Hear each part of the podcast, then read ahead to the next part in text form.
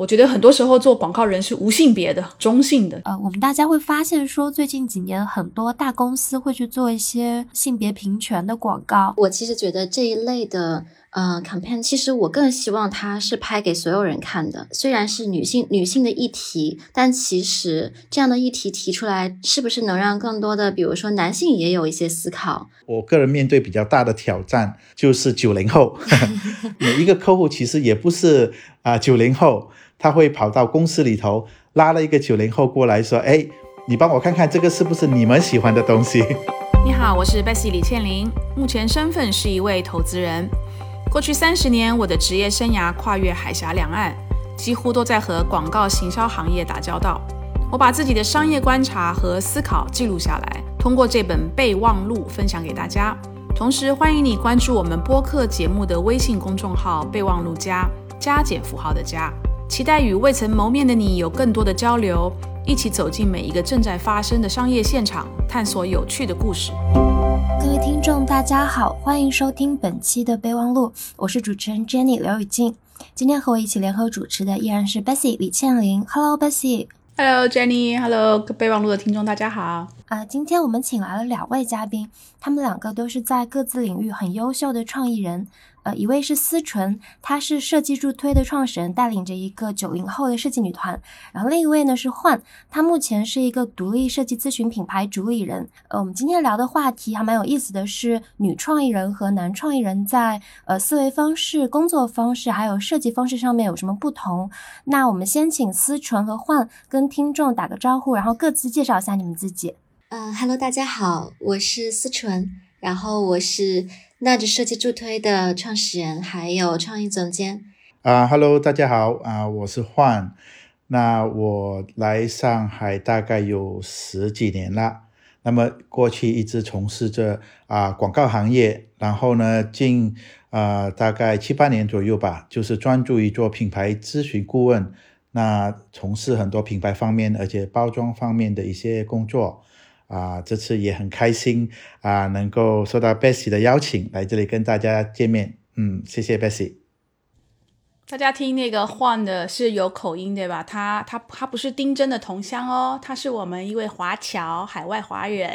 所以他会说他来中国工作已经十几年。然后呢，他换跟我也是非常非常要好的朋友。嗯，你知道我们备忘录的这三个名字啊，还有设计是他的杰作。嗯，我想问一下，换他的工作说是品牌呃设计咨询对吗？我想问一下，这是一个怎样的工作？就平时会有呃哪些工作内容？嗯啊，其其实品牌咨询呢啊，一般可以把一个品牌的三个阶段吧，三个人生阶段给提炼出来啊。首先啊，就是一个品牌的产生，就像一个 baby 刚刚生出来的样子。那他刚出生的时候，他应该长什么样子，叫什么名字？那另外一个部分很重要的工作就是，当就是两个重大的品牌结合在一起。那比方说某个银行收购了另一个银行，那他们两个如何啊共事共存？他们从自己的视觉啊、自己 logo 啊、名字上应该怎么去变化？那也是品牌咨询顾问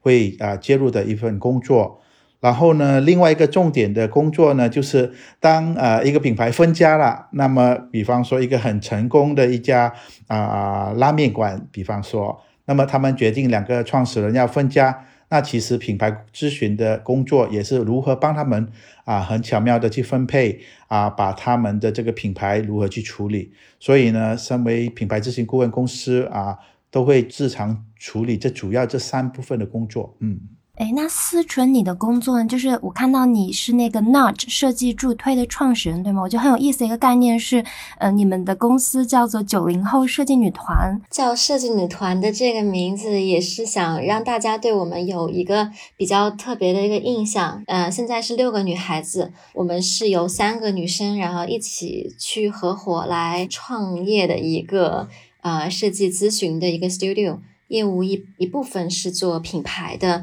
咨询，然后去给品牌做它的啊品牌的视觉上的一些设计，还有策略的咨询。然后还有一部分呢，其实是去做产品，就是偏用户体验，然后包括大家现在比如移动端用的一些小程序啊、APP 啊这边的一些界面的设计，还有用户体验设计的东西。那你们都是九零后吗？对对对，嗯，都是九零后。然后就是我我我算比较大的，嗯，我是九零头，啊，也有相对小一点，也有也有九五九六年的。好年轻啊！看来我是没机会投简历喽。换是前辈，我们其实还是摸摸索阶段。所以其实今天我们的话题会很想了解一下那个创意人。从男性视角和女性视角来工作的话，会不会有什么实际的不一样？然后加上思纯，因为你们是一个九零后比较年轻的千禧一代的这个女性设计人，那你们的视角会不会根据就是因为你们比较年轻，所以也会和一些可能其他世代的这个设计人思维上有没有什么不一样呢？我之前因为也有一些在相对成熟一点的设计咨询公司或者 studio 工作过的经历。对，然后所以其实我的前辈或者是这些 studio 的创始人都是相对的是八零后左右的这一代人，也其实是比较年轻的一代。那其实跟他们一起工作，就会发现，哎，我们九零后一代好像其实有时候希望很多东西要。自己去自主的去做一些东西，这个也是为什么自己去呃想要做一个 studio 品牌的这样的一个原因。然后就希望能够去把自己的一些想法，能够通过一个组织的形式，然后大家在一起能够去实践出来。然而这个实践的媒介可能是设计。我其我觉得其实蛮蛮 interesting 的，就是能够呃比较专注的有一个女团啊。坦白说，我工作了这么多年啊，我非常多的合作伙伴或者是我的老板，其实都是女生，所以呢啊，我我我呃，我的前辈啊教教导我的很多啊，主要是女生，所以我也学习了很多。当然，刚刚刚问到一个问题，就是说，呃，男生或者女生的视角在做工作的时候啊，其实对我来说，基本上是不会是非常大的区别。我每天接触的设计师啊，有男生也有女生啊。重点是说，大家都是要朝一个案子去发展。对于一个一个设计或者一个一个案子的啊观点呢，主要还是来自于客户。因为很多时候客户啊在 brief 的时候会需求说，哎，我的受众是啊，主要是男生还是女生？那么我要卖的是什么产品？那么我们永远是以这个消费者为出发点，跟这个产品啊需求为出发点去转换我们的角色。那因为我们做这一行，而且之前做广告也是一样，就是每天可能 brief 下来，今天是做奶粉，诶，明天可能说是会做一个啊，比方说卫生棉的广告啊，还是什么。那么我们的角色的转换其实是非常大的。那如果你只是对某一种啊产品或者一种表现，啊，有有兴趣的话，而不能转换这个角色呢？那在做设计这个行业，其实是非常困难的。我觉得，对我觉得就是换提到的这个还挺有意思的。我之前跟过的，就是不管是前辈也好，老板也好，都是男性。其实，对，正好相反，就可能为什么我我我更渴望有一个女性的团队？可能我觉得就是女性从内心上可能还是希望有一些女性的同伴。然后就是同路人，然后每天就是工作，这样其实女生之间可以共同共鸣的东西啊，分享东西还蛮多的，就在情感上还有挺多可以呃依靠的东西吧，在你在团队之间，嗯，还有另外一个有趣地方，刚才你讲的就是，其实你觉得是需要很多转换嘛，在项目当中，就是我我感觉我可能还比较任性的一点是。嗯，我希望做一个工作室，就是还是挺想自己去选择客户，或者是选择想要接什么类型、什么行业的项目。所以其实我们的定位就还蛮。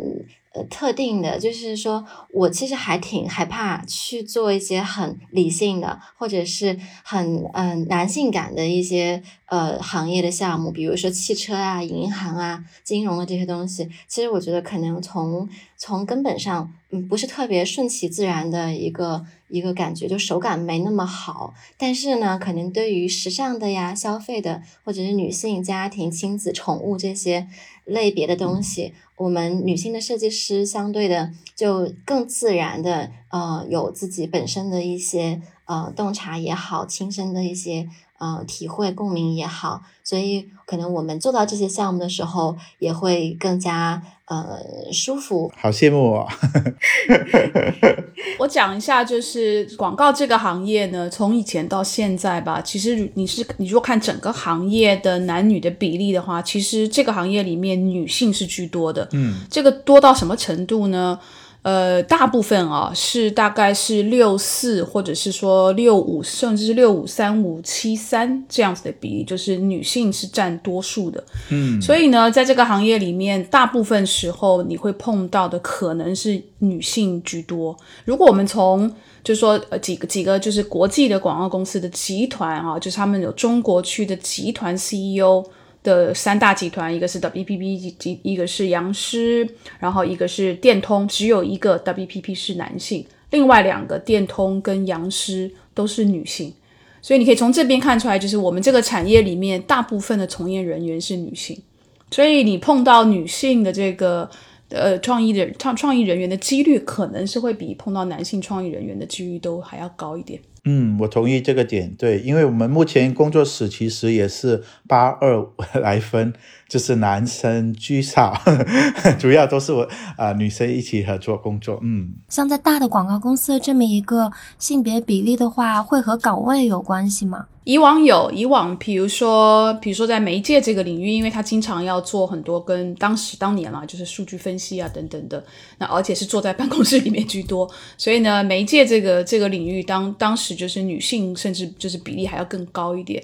那呃，做我们叫 accounter 的就是客户服务那边的，就可能各半吧。那创意呢就不一定，创意有的时候，因为很多时候像创意的，比如说文案跟呃跟美术这两个是很不一样的背景。美术出身，他可能自己本身他要有那个天分，那这种天分他他可能就 真的是很机遇，他不他不是男的多一点，或是女的多一点。但是文案呢，可能就会就是女性可能稍微多一点点，这是以前啊。但是现在由于因为这个，比如说互联网的发达啦，然后很多的这种技术的这个这个呃先进啊，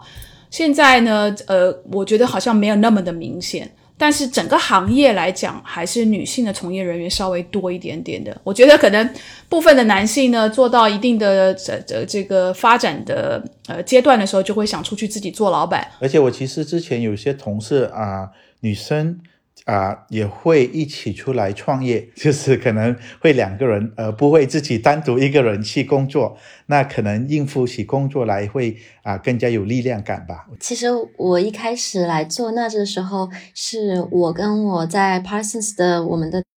我们两个女孩子，然后再加上一个就是也是一直跟我一起合作的视觉设计师，然后我们三个人也是抱团抱团取暖。嗯，我们在第一年的时候一直是这三个人，就是三个人做所有的事情，也没有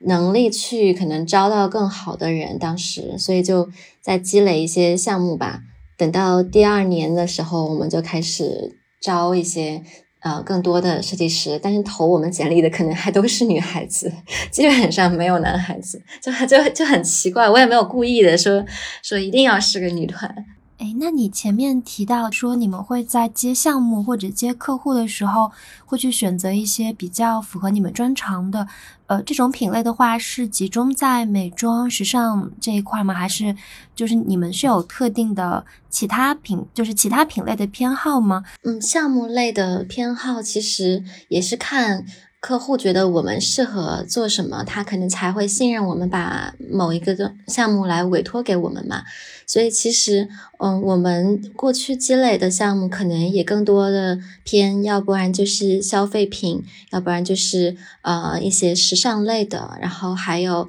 包括您刚才提到的美妆啊，然后包括亲子类的、呃交友类的、社交类的，我们也都做过。其实相对于更多专注，比如说人的关系和人还有生活之间的关系的这样的一些嗯内容是。可能客户会觉得，呃，我们比较擅长的东西，但其实我们也在慢慢的去探索我们的可能性，不会去拒绝什么样的好的项目。然后包括公益类的，我们其实也有设计，对，嗯，相对的，其实我觉得更多是偏有有情感因素的，还有更加重视体验类的这样的项目。其实我觉得做精也还蛮好的。嗯，我知道有一些 studio，其实大家也都在去寻找自己细分的行业的东西。我有朋友的 studio 就专门给汽车类的，嗯，车载体验的一些。项目去服务，然后也有的是金融方面的，就其实是你前面积攒了什么案例，可能在后面这个案例的领域里面就会有更多的客户会来相信你。我们今年其实还比较幸运，就是疫情之后。接到了一个委托，是成都远洋太古里，然后太古里它其实就成为了我们就是第一个商业地产类的一个客户，所以后面呢，就今年我们后面也又接到了不同的商场类的这些项目的委托，就顺其自然，其实也不是呃说一定要在某一个领域里面换你的客户呢，就是是有，比如说可能会比较集中在哪几类吗？我在不同的公司待过。那么每一个公司其实都有自己的一个特点吧，其实这也是来自于说你曾经服务过什么客户，因为呃，在国内现在整个市场是非常非常的大，所以呢，如果是想要专注一个领域，绝对是没有问题的。那而且很自然的说，可能那个客户发现你你你服务过的客户，比方说奶粉类，哎，做得非常好。那么他们在寻找的时候，都会打听说，哎，哪一家奶粉类会做得比较好，还是说哪一家地产做得比较好？那么顺其自然的，这家公司就会接到越来越多同类型的一些啊工作。当公司慢慢成长，变得比较规模比较大的时候呢，那就必须要开拓一些不同的类型了，因为啊，有时候一个同一个行业里面竞争太大了，或者是说啊同类竞品我们不允许做啊这个情况之下。所以呢，啊，就必须去开拓一些啊不同的类别。那么我之前做过的很多消费品类别的地产也有，银行也有，每一样都尽量去尝试。那目前呢，其实整个趋势已经朝向于那个啊数字化了。那这些其实是我个人可能也不是非常熟悉，也希望啊有机会能够接触的一些案子。其实我们呃在全世界有八家不同的办公室。每个办公室呢 都有自己的强项，那我们希望有这个机会能够啊互换一下我们的工作。我们还有一个蛮想探讨的话题是，呃，因为现在大家就广告行业都会说 TA 嘛，那目标客群的话，以前一般都会分 gender，就是可能就是男性和女性。那在你们看来的话，呃，一个品牌，或者说你们在做设计创意的时候，和男性的消费者或者和女性的消费者沟通的时候，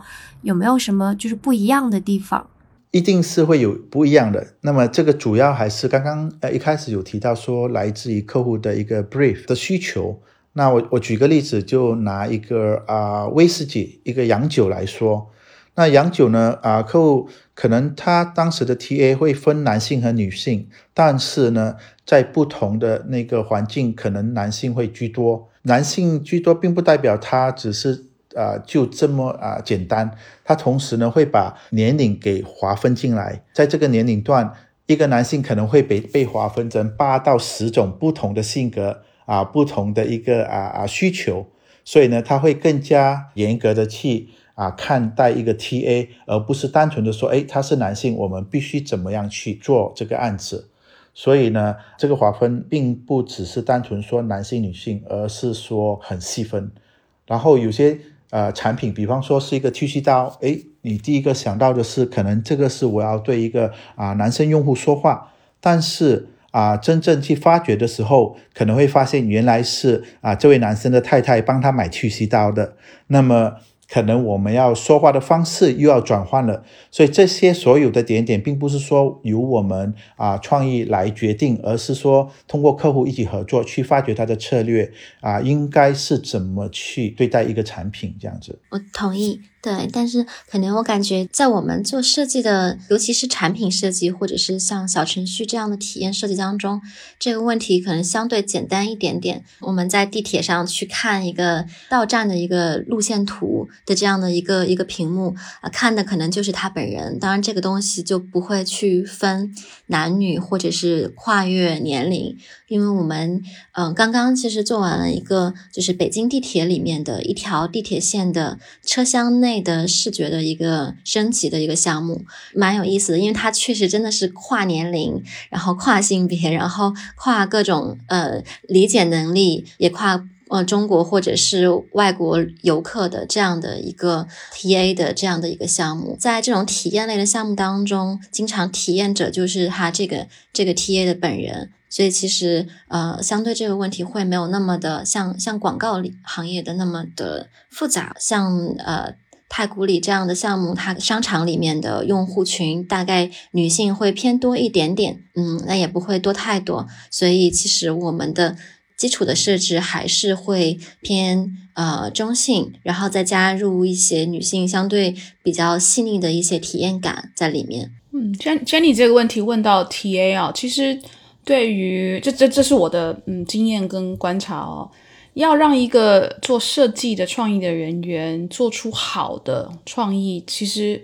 前端的那个消费者的那个洞察是非常重要的。这个洞察在就是以前传统的代理商的模式里面，比如说创意跟呃客客户服务媒介都在同一个屋檐下的时候，很多代理商他都会有一个叫做呃 communication planning 或者消费者洞察调研的这样一个团队。那他们就会花非常多的时间对消费者或者对我们我们讲的 TA 有一个真的非常深层次的，比如说 research 啊调研，然后理分析，然后呢，当客户的这个服务的这个团队把这个要设计或者是说这个创意的 briefing 拿到创意的人的面前的时候，那个消费者的理解跟调查跟洞察是很重要的一个环节。那当然，现在因为就是呃代理商细分的越来越厉害了嘛，那这个但是这个消费者的这个洞察调研还是相当重要，但是它可能就不再是来自于，比如说代理商里面的其他同事，很有可能是客户的市场部，或者是说客户今天有跟一个调研的公司合作，所以这个调研的公司可能会被客户邀请到跟创意的一个会议当中，所以其实。我们的设计人员的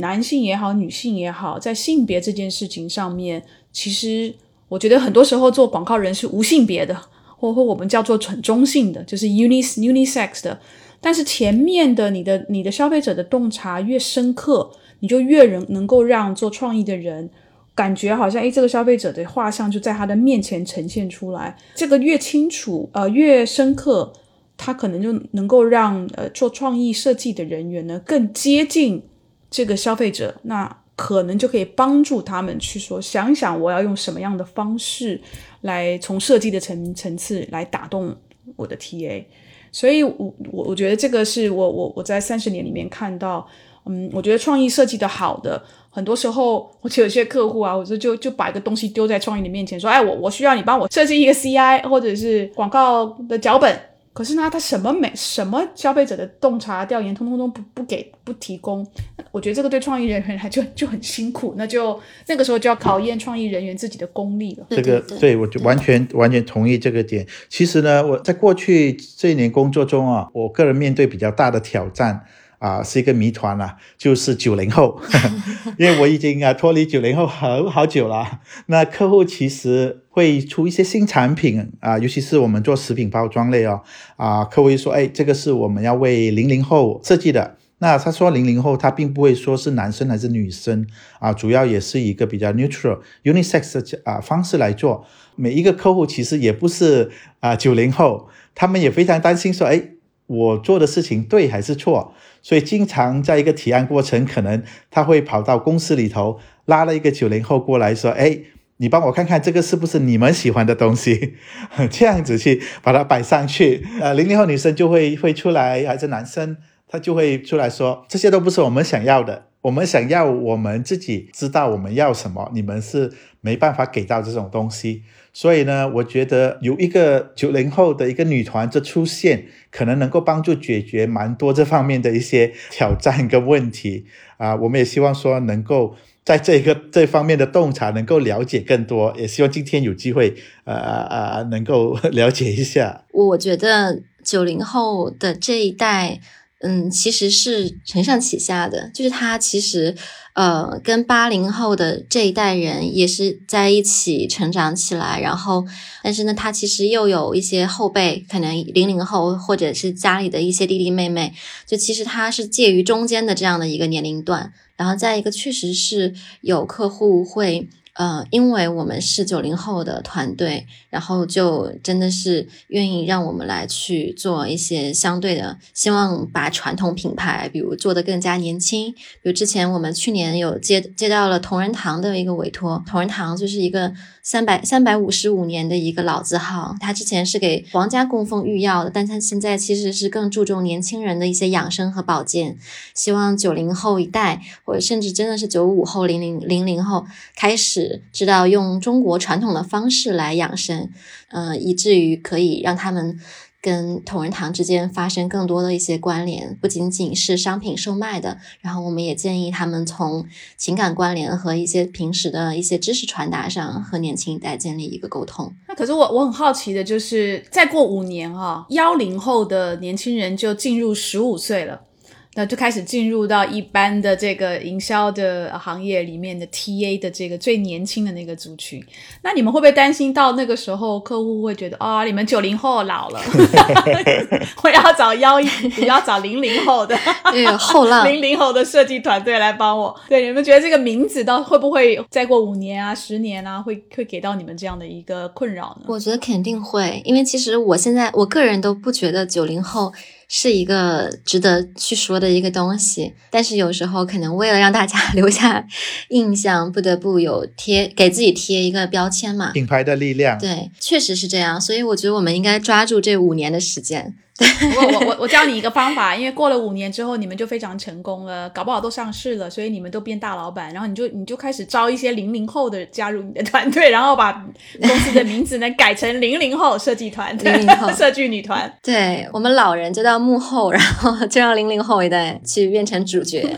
嗯，思纯提到一个那个同仁堂的案例，你们帮他们去实现。实现这么一个和年轻人沟通的时候，你刚刚有提到说内容上面啊，或者是一个市场教育上面会去做一些沟通。那具体来讲呢，品牌要怎么去具体的去和年轻人建立更多连接呢？我觉得就是我感觉不应该让年轻人觉得这些老字号他们就只是在卖东西。嗯，对，因为其实。卖货的这个目的性其实有的时候太强，会反而让年轻人会觉得有点反感。这样子要看这个品牌能给这些人带来什么。对他如果能真的给年轻人带来价值，带来可以值得去分享的东西，值得去阅读的东西，然后我觉得这种价值的传达可能会让年轻人对这个老品牌的好感。会加分，告诉他为什么需要，然后让他自己能够想到自己会去需要，更多的跟呃用户去搭建一个长期的朋友的关系，弱化他交易的卖货的这种的一个目的性。我之前呃也自己有总结了一下，可能就是从女性的思维里面去建立一种长期性的这样的一个一个关系。其实这个对于很多品牌。来说其实是挺难的，或者是他需要有一个长期的、长线的一个思维，不然的话他就会用力，嗯，很用力，很用力的话，他的很多动作有可能会让用户有一些。嗯，负面的一些情感这样子，所以其实为什么故宫的文创，它虽然也是一个老的品牌，但是年轻人会觉得，嗯，还蛮有意思的。就是我觉得它其实是把一些文化的东西有蕴含在它的一些日常的宣传里面，包括它有做一些 A P P，然后去呃用一些比如说插画的方式啊，或者是一些动画的方式去展示它故宫的一些。嗯，故事也好，它的建筑还有它的藏品和年轻人能够去拉近一些距离，这样的品牌的整体的塑造才会更加的丰满。嗯，过去这几年好像那个怀旧一直都是一个非常主要的，嗯，就是审美的趋势。我感觉就是像 vintage 的、嗯，国潮，对的，我我们看到了非常多的国潮，所以年轻族群并不代表他不看重一些有比较长期累积的品牌的一些核心的条件。那但是说，你第一个你要你要让他知道你的品牌的核心是什么。那这个核心就像思纯讲的，这个核心到底跟他这个世代的人的需求，或者是跟这个世代有共通的语言或是交集在哪里？那你找找到那个交集了，你你的品牌再老，你你还是会被这些年轻人给拎起来，然后他愿意用你的品牌。所以晃讲的国潮有好多好几个国潮的品牌都是老字号。嗯，但是也都在年轻人的这个族群里面获得非常成功的一个成绩的。对，我觉得找到自己的点非常重要，就不会像某些品牌可能用力过猛，就是啊每个产品它都去联名，嗯，就是因为啊现在流行的可能是一个啊奶茶，它就联名了，然后是一个鞋子，它也去联名，那么。到了一个阶段，很快就被闻出它的那个铜臭味，那么可能它的啊受众，不管是年轻还是成年的族群，就会慢慢离离开它。对，我觉得要让用户能够感受到这个品牌对他来说，一个是有价值，再一个可能是真的。有在关心他，或者是关注他，对他本身是是有一种真诚的感觉，这个比较重要。就是像刚才幻讲的那些联名的东西，真的我感觉是挺吸引眼球的，但是它可能真正能给用户带来什么价值，就没有特别长远的一个影响。嗯嗯，之前我们帮同仁堂挖掘了一个很小很小的点，但我觉得那个小的点其实是能够让。中医养生和年轻人就是建立关系的第一步。就当时我们研究了，就是每天十二时辰。其实，在中国之前，《黄帝内经》里面他们就会有每个时辰的一些养生的方法，就是比如这个时辰该做什么，不该做什么，嗯，该吃什么。然后，比如他他适宜思考，或者是他不适宜呃思考，他都会有在中国的传统典籍里面有记载。所以其实挖掘了这个东西，我们就在小程序里做了一个呃日晷这样的一天十二时辰的一个一个表，然后在每一个时辰呢会提醒提醒用户他呃的一些养生的小的知识，然后大家也会觉得很新鲜，因为这个东西没有多少人能背下来了。比如说他在呃卯时或者是丑时，他应该是去喝水，或者是他呃应该小憩一会儿，都会有这样的一些。嗯，传统的知识可以带给新的一代年轻人他们的一些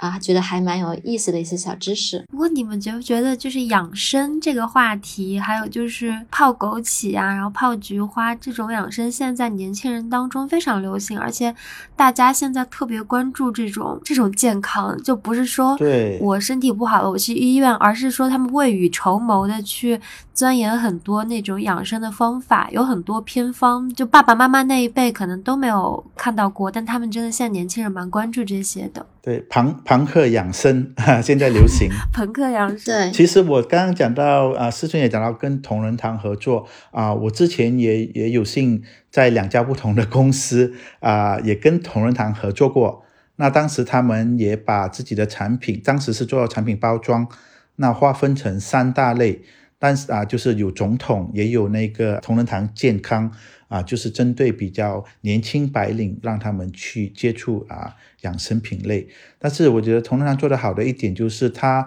也在北京啊，专注着现在要打开一个旗舰店的概念，那么让更多人能够接触到这些不同的产品，亲自去感受跟体验。同仁堂本身一直在往这方面也下了很多功夫，并不在乎说啊啊一个回报。但是是希望更多这个中式的啊养生观念能够传达到啊每一个阶层去。哎，你们最近还有没有看到什么就比较印象深刻的这种？就我们广泛的讲 logo 也好，或者说广告也好，还是 campaign 什么的，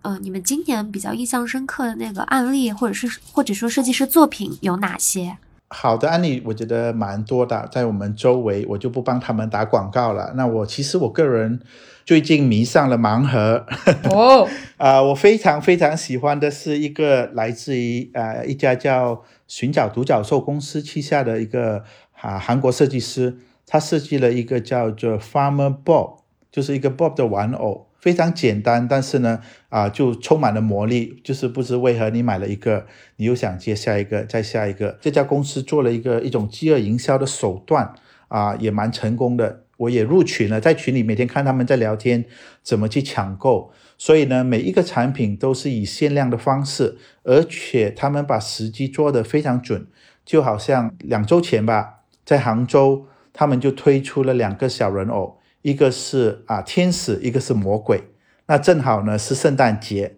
所以就推出了这两个限量版，所以全世界黄牛大家连夜在那边排队去抢购，然后我看群里的人他们会坐飞机、开跑车，各路人马都奔向杭州，就是为了抢的一个小玩偶，很小的一个玩偶，呃，但是呢它的价格就从一个一百九十九块，可能就卖到上千，有的是上万的。那么啊，他们这种营销去营造一个品牌，我觉得啊手段是非常厉害，而且只是在一个小的群族群里面去做。因为接近圣诞节了，他们又忽然间推出了一个啊国王，这国王是一个圣诞老人的形象出现，所以又在沸腾了啊！我刚刚才在淘宝呃下下单，每购买一百九十九元，你拿到一张刮刮卡。那这个刮刮卡你就有机会能够刮到一个玩偶，所以啊，我觉得它它这个设计非常简单，这就是设计的力量啊。它不用说，它不是说针对男性还是女性，因为在群里我发现啊，男生女生都有。但是一个好的设计呢，啊，它就能够很成功的抓住每个消费者，而且它的故事也非常简单，就是这个人他他叫自己农夫。那么他的概念为什么叫 Bob？是因为他很喜欢 Bob Marley 跟那个 Bob Dylan，所以呢，他的名字就这么来的。但是因为我接触了这个盲盒，我就开始留意到，其实在我周边，比方说泡泡玛特是另外一个比较成功的案例，已经上市了。所以这个也是一种呃全新的一个一个营销模式吧。他们也会开始跟一些品牌联名。举个例子，三顿半啊，最近也跟他联名了。呃，盲盒这个概念跟这些品牌最近是比较吸引我，而且也做的比较成功的一些案例吧。就其实我们每天都看着设计案例会特别多，就是可能每天都有几十个案例都会去看。Lemon Box，我不知道你们有没有。听过维生素定制的一个品牌，它这个设计算是一个 solution 的一个设计，而不仅仅是说它去做一个产品什么的，它其实是把整个的呃健康维生素补充的这样的一个烦恼打包做成一个 solution，然后去帮助大家节省时间，然后找到更适合自己的，其实相对是比较精细化的一个新一代的维生素。购买和使用的一个 solution 吧，这个事情我觉得还挺吸引我的。我是他第一波用户，其实就是他两三年前创业的时候，我是第一批 买他的人。然后后来就机缘巧合，然后真的啊有机会被介绍给他们，然后就有帮他们在今年去做了呃品牌的升级。对，因为他们其实有在做品牌的转型，也有想去 target 不同的。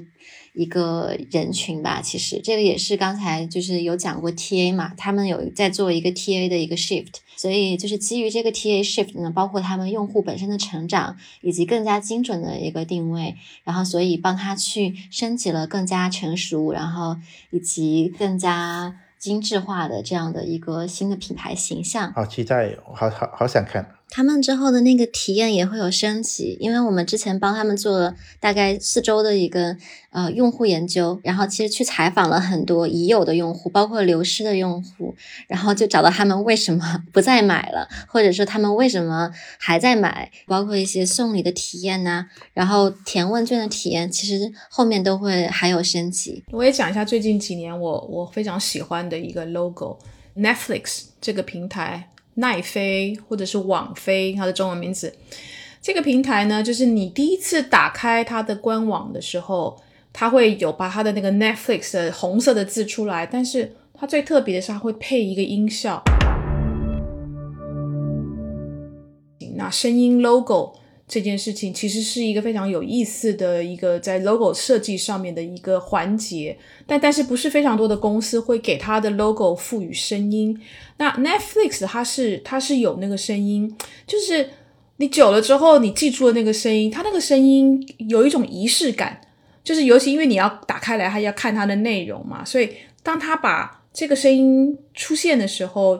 配上它的 logo 的，就是逐渐的出现，你的感觉就是，诶，你要做好 ready，要进入到了一个非常高质量的内容的平台上，所以那个仪式感很重要。它那个声音又很独特嘛，久而久之，就是你听到那个声音，即使你你你人不在电脑前面，可能别人在打开，你也知道那个是那个是 Netflix。其实这是声音 logo 一个非常有意思的地方，嗯，但是会把。Logo 加声音这件事情不是每个品牌都会做，所以我我最近这几年是非常喜欢 Netflix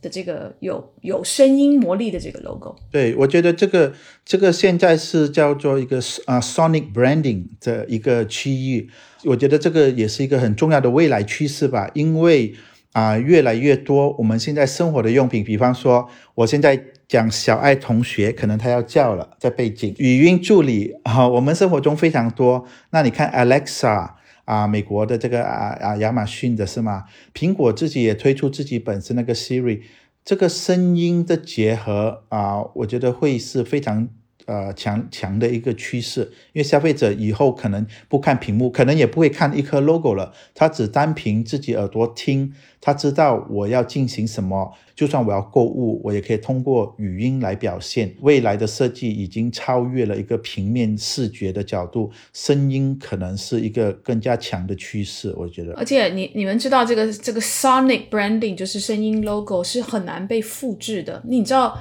就是如果是图像的 logo，经常你会你会招到这个山寨版，它它只要 copy 一个很类似的 logo，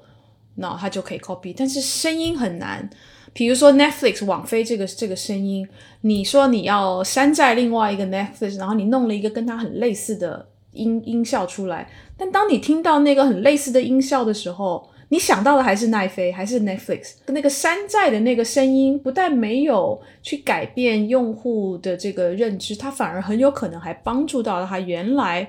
他要 copy 的那个品牌。所以 Sonic Brand 声音 logo 这件事，这个是很难被 copy 的。但是我觉得这个这个秘密武器，很很多品牌都都不一定知道。我觉得这个是有点可惜。然后用的最成功的就是 Intel，英特尔。多年了哦，对我来说是苹果，还有记得麦当劳吗？噔噔噔噔噔，那个 I'm loving it 那个吗？对，I'm loving it，对，那个也是非常成功。还有那个万事打卡，就他刷卡的时候，那个机器其实会有一个声音的，应该是去年刚刚完成的一个项目。哦，我没有信用卡，所以没听过。你 没有信用卡？我没有哎，我我的身份在国内不让我申请任何信用卡，所以过去十几年我都没有信用卡。你就每天身上带着大捆大捆的钞票是吧？没有移动支付之前很惨。对对，交易确认的这个声音对用户来讲是非常重要的。在万事达卡之前是 Visa 卡，就是威士卡。嗯，大概应该就是两年前，他们也是觉得，哎，我我们需要，你知道吗？就像我们那个。如果你用苹果的手机，苹果的 A P P 的商店里面，不管你是下载成功，或者是说你要买一个 A P P 或者买一个音乐成功，它会它会有一个叮的声音，让你知道成功了。那 Visa 卡呢？以前在这种网就是 Internet 上面的这个交易，它是没有那个交易声的。所以呢，大概两两三年前吧，Visa 就就觉得他希望有一个，所以他就当然就是也是北美嘛，所以他找了一个。独立的这个也是设计的代理商，然后帮他去创造了这个后来的这个交易的声音。他是他们是先创造了两百多个不同的音效，然后就用这个音效再去消费者的这个里面去做实际的这个调研，啊，最后就那个交易成功的那个声音是这样出来的。大家每天早上有没有被啊苹果魔鬼的铃叫声叫醒啊？有，我会连射五六个，然后每五分钟叫一次。对我也是，这么难被叫醒哦。我们现在已经是到了我起床叫那个 Apple 起床的年纪。其实这个 Sony Branding 我之前也有尝试给客户去提过，但是可能这个真的是要分他的那个场景，因为有的确实客户他没有相对可以去播放这个东西的场景，然后也没有一些视觉的影像 TVC 啊，或者是呃网络的东西，或者是像刚才说刷卡的一些东西，它可能就。没有那个场景去让他有这么大的诉求，去去设计这个，嗯，这个 branding。刚刚我们聊到这个，我是想到最近有一个新闻，就是李佳琦他申请了自己的那个声音作为商标，对，然后那个声音就是 Oh my God，姐妹们买它那个被驳回了。对，我觉得他被驳，可能他不是去注册他的声音，而是那一句话，因为那句话是很普通的两个文字。但是如果是只注册它的本身的音量，应该还有一点机会，我觉得。好像我看到有说法说，因为商标审查指南里面要求就是。不能够是对宗教信仰啊，然后宗教感情或者民间信仰有害的。然后，Oh my God，那个 God 是神，所以他们很担心会产生宗教的那个冲突，所以有可能是因为这个原因被驳回的。那么买它，买它，买它呢？对啊，买它就没有没有神了，会，把神去掉。呃，我们大家会发现说，最近几年很多大公司会去做一些性别平权的广告，比如说比较多的是美妆日化的品牌，然后还有一些大的快销会去做，比如说那个很有名的护舒宝做的那个 Like a Girl，然后还有多芬它做一个叫什么重新定义你的美，然后呃很想。听听你们的想法或者观察啦，就是最近几年开始出现的这种比较多的讨论性别的广告，呃，为什么会出现这样的一个趋势？或者说，呃，你们觉得这样的广告它呃存在的这个意义来说，对大公司来说也好，或者说对消费者受众来说也好，是不是有一个不太一样的意义呢？因为多芬的这个，它其实是从它二零零四年的一个叫做 Real Beauty 真美或是真女人的一个 campaign 开始的，跟。宝洁的 Run Like a Girl 还有一点点不太一样的背景。以前这种呃护肤品啊，或者是说洗浴用品，经常用的模特呢，高高瘦瘦像，或者是说大明星出来来去做他的广告明星。经历了这么多年的同样的类似这样的手法，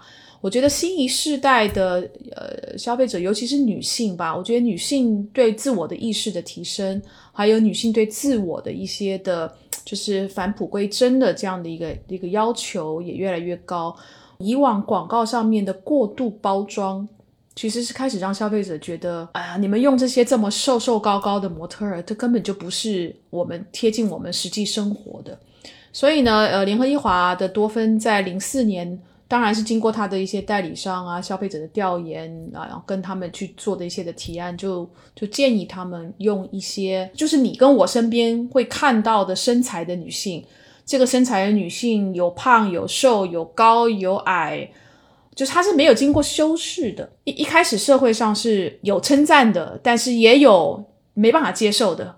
因为称赞的当然是说，哎，终于我们看到一个品牌还愿意把。就是消费者或是女性真实的那一面放出来啊，但不习惯的那一派呢，就会觉得消费者他之所以觉得有很多时候觉得广告对他来讲是一种憧憬跟向往，是因为广告里面呈现出来的那些的生活形态，或者是说那样子的一个美女的气质，其实是消费者向往的。那你为什么要把这个 这个向往的幻面给打碎呢？但是呢，我觉得联合利华就一直还是很坚持这件事情，所以多芬这么多年真女人或是真美的这个 campaign 就一直持续的。我我觉得这个是挺好的。P&G 的护舒宝那个 Run Like a Girl 的那个 campaign 对消费者的发现也是从青少年的女性的一些的研究上面发现，小女孩啊，小女生她们没有那种就是嗯自卑，或者是说啊，我觉得。我是女生，所以我我就没有力量，我跑得比较慢，我怎么样怎么样？就是小女生她不太会有那样子的，对自己有这样子的一个想法。女孩女孩子一直成长到青少年，就我们讲 puberty，就是进入青少年的那个阶段的时候，不知道为什么女生的对自我的这样的一个自信程度就像像悬崖一样的这样子的一个往下跳的一个降幅。当呃宝洁从消费者的调研有发现有这样子的一个转泪点的时候，宝洁全球的那首席品牌官哦，Mark Preacher，他就觉得第一个像宝洁这样子的，每一年花这么多广告费出来来去 promote 他品牌的公司，我既然有这么多的广告费，我为什么不利用这个机会去把？去把一些我们的用户里面会真的碰面临到的社会问题，透过我的资源来把这件事情让普罗大众都知道有这样的问题的存在。那我们可以怎么去正视这个问题，甚至于来想办法解决这个问题，或是解决这个痛点。所以他们当时就拍了一个这个 “Run Like a Girl” 的这个 campaign。那 Mark Preacher 呢，就是一直很强调。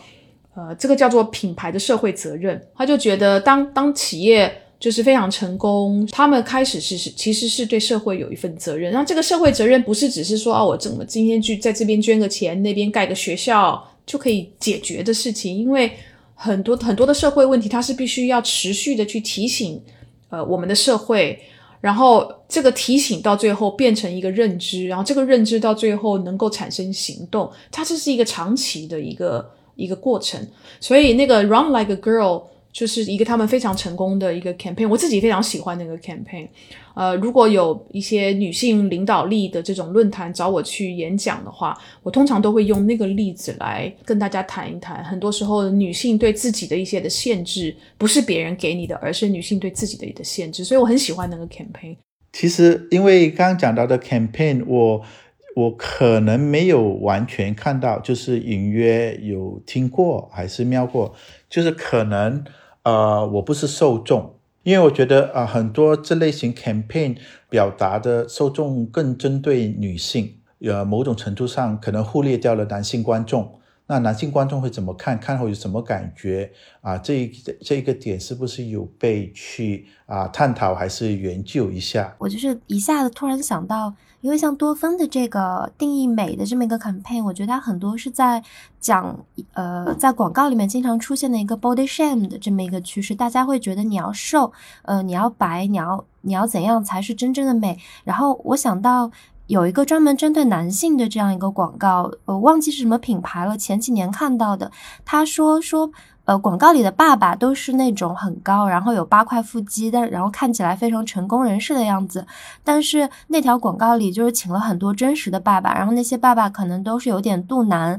然后有的就是瘫在沙发里面看电视，那有的可能并没有那么成功。然后那个品牌的广告就是采访了这些现实生活中的爸爸，然后就说，其实广告可不可以就是不要给我们男人这么大压力，就是你要我们一直保持那个广告中的那么一个非常完美的男中年。男人的形象其实我们也很难，然后我就想到说，其实这些广告应该也是更多的是在讲这么一个中文叫身体羞辱的这么一个现象。不过近几年好像真的是蛮多品牌在探讨，就是说不要用一种标准去定义好看这么一个现象的。就是其实，嗯，刚才讲了一些广告的案例，相对于女性议题的东西，我会觉得它还是会分。不同的社会环境，在美国、在中国可能也不一样。然后，在中国的不同的城市，或者是不同教育水平、不同角色的女性，可能她们需求的东西挺不一样的。比如说，对于相对强势的女性，因为我在工作当中，嗯，经常会遇到比较强势的女性，但是其实我还。蛮理解他们的，就是在比如说做做 leader 什么的，他们会需要有强势的一面，然后去来管理很多，不管是男性的员工或者是呃合作伙伴。但其实如果有一些广告给到这些人，其实可能如果一直在给他们加油，或者是让他们变成女战士的这种感觉，其实我觉得。也许会挺累的，就是会不会有些东西能让他们去 relax，就是不用很强，就是可以放松，然后可以有自己柔软的东西，能够去触动那些东西，其实也蛮好的。对，我觉得其实 Run Like a Girl 那个 campaign，呃，也做到了这一个点，不管是男生还是女生观众，因为啊，讲到说啊，被这校园欺负啊。也不只是发生在女生身上，有些男生也会发生在他们身上，而因为他是男生，而没有一个渠道让他们去帮他们解决这个问题。不要总把人放上神坛，然后逼他们，就是用道德来逼他们必须怎么样怎么样，呃，而是应该去更加真真正深切的去了解他们。嗯，像我觉得最近那个国内的那个内衣品牌内外，它有一个平面的广告，这几个模特儿有一位是年纪比较长的，满头。白发的一个女性，然后有另外一个，她是有比如说刺青啊等，她这六个人物每一个人背后都有一个故事，然后他们都是就是真的身边的人物，而不是纯粹只是广告模特儿，越来越多，尤其是。希望能够跟年轻人沟通的品牌，逐渐的在希望能够退掉那种传统加注在这种完美这样子的窠臼吧，他们想要甩掉这样的窠臼，然后呈现出一个真的比较接近现实的那一面给我们的观众。刚刚讲到平权，其实并不是平权这个问题了，而是更着重于说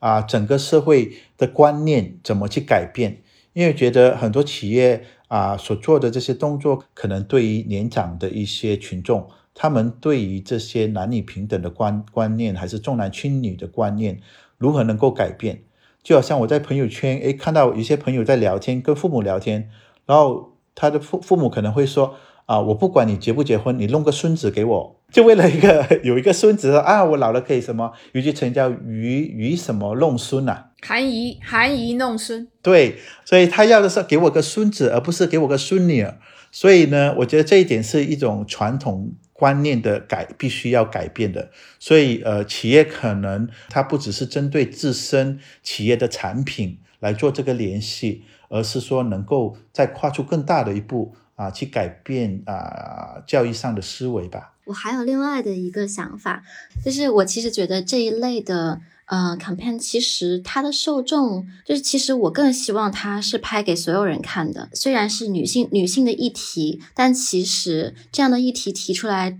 提出来之后，是不是能让更多的，比如说男性也有一些思考，是不是能够也改变他们的一些想法？因为之前也有去看过一个 case，就是有一个美国的一个 D to C 的品牌，它叫 Lola，它是专门做呃女性生理卫生巾的。然后它其实有做了一个也是比较偏社会责任类型的这样的一个产品，它其实是卖给父母的。对，然后说这个是为你们的女儿的第一次的月经初潮去准备的这样的一个套装。然后这个套装其实里面就会有一些必备的，包括护垫啊这样的一些用品，也会有一个说明书，嗯，就是给女孩子，呃，年轻的女孩子去讲你为什么会呃有来月经啊，为什么呃应该怎么面对啊，包括一些小的知识，嗯，告诉他们也不用害怕。然后他们还打出了一系列的 campaign，就是让家长能够。呃，去能够很好的迎接孩子的这样第一次的初潮，把这个话题能够不用再去作为一个相对隐晦的或者羞耻的一个东西去提出来，而是很开心的去呃迎接它。所以其实我觉得这样的东西不仅仅是给嗯，就是这个用户本人去做的，其实也有它。嗯，很大的、广泛的社会的意义，去给相关的人，他们能不能有一些更多的思考和行动上的改变？你知道，我们这么几十年来，全世界的所有卫生巾的产品，在电只要是有电视广告里面，它都是要用蓝色的液体来去显示那个精血，就这么多年来是没有改变的，一直到其实好像是不知道是去年吧。去年在在英国有一个品牌，他们就决定根本精血就不是蓝色，为什么我们要用蓝色？然后他们就决定用红色，然后那个 campaign 啊，这简直是天翻地覆，因为非常多的人就在社交媒体上面骂，你知道吗？比如说啊，你可不可以再更一个恶心一点啊？反正就是一些很很不堪入耳、不堪入目的这种评论。但是你会看到非常多的女女性观众在社交媒体上会说：“哈，终于，终于，我们这个社会她愿意开始去正视月经或是经血的这件事情，而不再用那种就好像躲躲躲躲闪闪、隐蔽的那样的手法来谈一个再平常不过的一个人类生理的反应。没有经血，可能就没有后面。”就是生殖的这种能力啊，等等等等的，这大部分的女性反而是觉得，哦，我们终于这件事情，呃，这种禁忌被被打破了。贝西，你说的这个我特别有感触，因为之前我们采访了那个澳大利亚有一个卫生巾的品牌叫 Libra，然后它的代理商，呃，当时那个代理商的也是一个创意人，一个女性，她有提到说，呃，为什么以前就是卫生巾的广告里面都要用蓝色的液体，是因为八十年代初的时候，呃，美国、澳大利亚、新西兰很多个地区的那个电视台，他们对于广告有一个规定，叫做。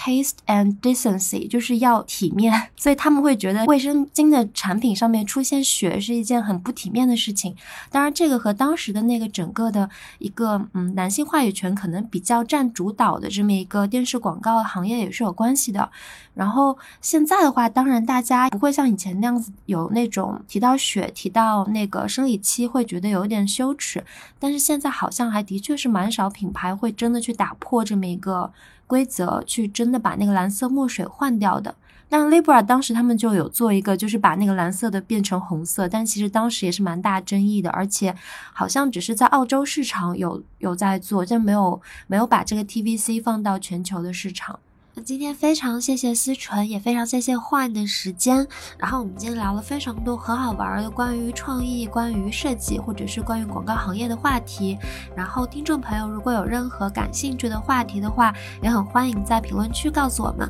然后谢谢大家的时间，谢谢 Jenny，谢谢幻，谢谢大家，谢谢大家。